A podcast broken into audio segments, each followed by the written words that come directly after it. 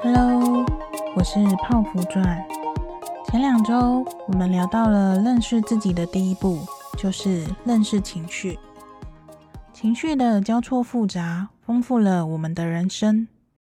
许多人跟我过去一样，因不了解情绪而老被它拖着走，在无意识的状态下，经历了许多让自己感到后悔及遗憾的事情。我曾想过，若时间能够重来，我希望我能够拥有强大的内在力量，能够用更好的方式去做每一个选择。不过呢，我们无法回到过去，我们能做的是把注意力拉回到现在的自己，暂停后悔及遗憾，感谢过去的经历，而造就了现在的自己。造成困扰的不是情绪本身，而是我们怎么去面对与表达。透过学习认识情绪。让它成为我们最好的朋友。学习如何辨别，将它放到正确的位置。当我们与这位老朋友越来越熟悉，我们将能越来越理解、包容与接纳他的来访。因此，本周我们来聊聊我内心世界中的情绪长得是什么样子呢？情绪是肉眼看不到的东西，透过模拟专属自己的情绪心电图。能更加深入的去感受自己的内在世界。有在接触身心灵资讯的人们会谈到频率啊、能量场的。我的感受呢，情绪就是包含在里面。若想要有个实际的东西可以想象的话，我觉得很适合用心电图来比喻。一般情况，我们都维持在正常的起伏范围。我将它形容为内心平静的状态，但它并不是完全水平。我想居居了才会水平吧，B。而波幅维持在一定的范围呢，会让我们感到轻松舒适。当我们遇到大喜啊、大悲、大怒，会像心电图那样的大幅度跳动，超过了正常幅度的范围，也会耗费非常大的精力。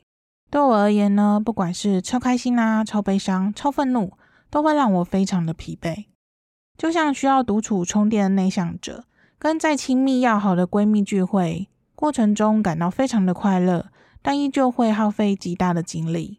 尤其是高敏感特质，会将这些刺激放大数十倍。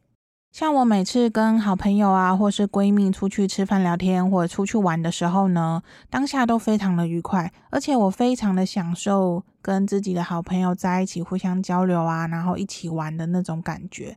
但是每次呢，只要跟人家相处了一段时间之后，回到家呢，就完全就是没有电状态，必须要躺在床上好好的耍废一番，休息充电。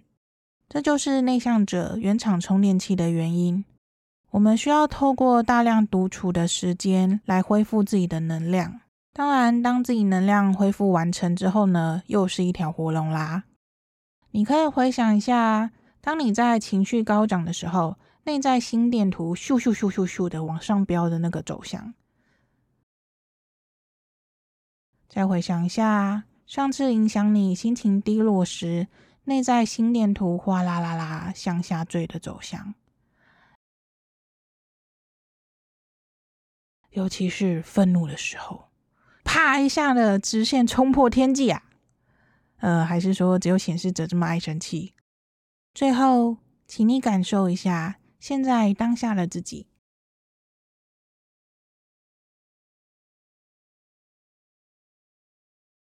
你喜欢待在什么样的状态呢？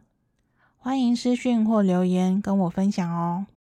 愿我们都能活成自己喜欢的样子。很开心你听到这。